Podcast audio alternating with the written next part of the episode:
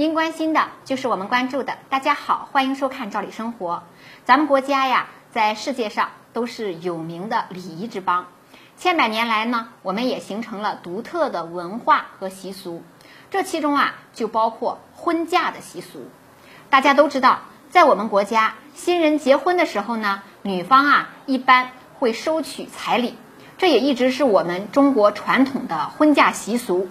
对于婆家来说呀，你娶媳妇儿，你就要拿出彩礼。当然，女方呢在结婚的时候也会有一定的陪嫁。但是随着时代的发展，这原本啊是很喜庆的事儿，有时候啊也会出现一些不和谐的音符。近年来呢，天价的彩礼，甚至呢通过彩礼来骗婚，付不起彩礼而没有办法结婚的现象也是时有发生。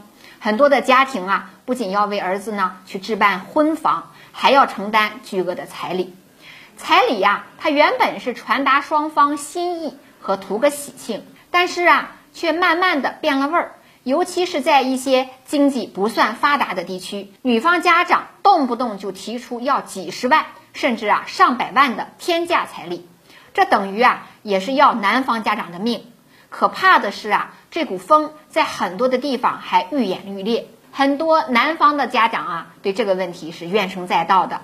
面对这一问题，在今年的五月份呢，我们国家还印发了关于开展婚俗改革试点工作的指导意见，开始对天价的彩礼呀、铺张浪费情况啊、低俗的婚闹啊，甚至随礼的攀比等不良行为啊进行了整治。而不久前通过的民法典更是明确规定。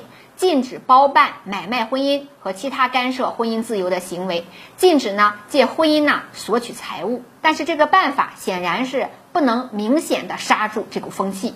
这不仅要打破千百年来形成的习俗，其实呢我们还要解决彩礼背后复杂的社会问题。近年来，彩礼问题是很多的适龄男女心中的一道坎儿，因为彩礼问题呀，也真的让不少有情人最终呢劳燕分飞。作为男方来说，为了娶个媳妇儿，就要花光所有的积蓄，把家里掏空，甚至搞得倾家荡产。这不仅是对父母的伤害，也会造成很多的家庭矛盾。当然，对父母呢也怀有愧疚之感。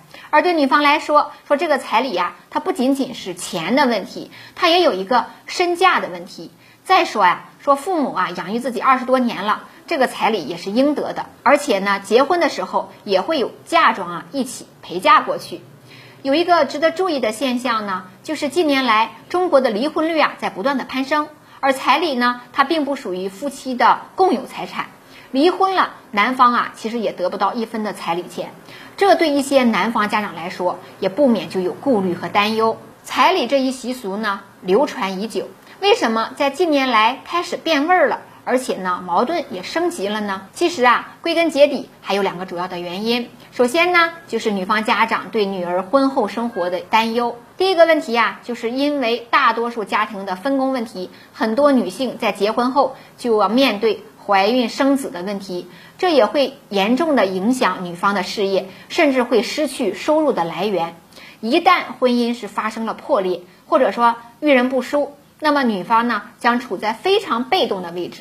因此啊，在一定意义上说，女方的父母要这个彩礼，并不是为了自己给她花掉，其实也是想给女儿啊添一重保障。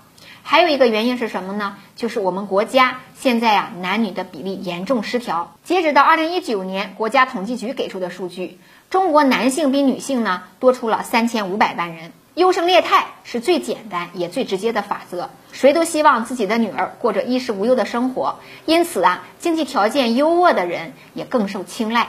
那咱们就拿数据说话，如果说三千五百万男性必须要为自己争取脱离光棍群体，那么能拿出不菲的彩礼，自然呢也更有竞争力。因此啊，也就慢慢的导致这个彩礼呢越来越天价。因此啊，有人就建议。说干脆呀，立法禁止彩礼得了。其实针对这个问题，我们还得从根儿上去找这个原因。想要从根本上解决天价彩礼，那就需要我们能够充分的保障女性的权益，让女性呢能够被更加公平的对待。同时啊，也要改变重男轻女的老思想。男女比例失调不仅是自然因素，也有一些人为干预的因素。因此，通过立法来禁止彩礼啊。并不一定得到非常好的实行。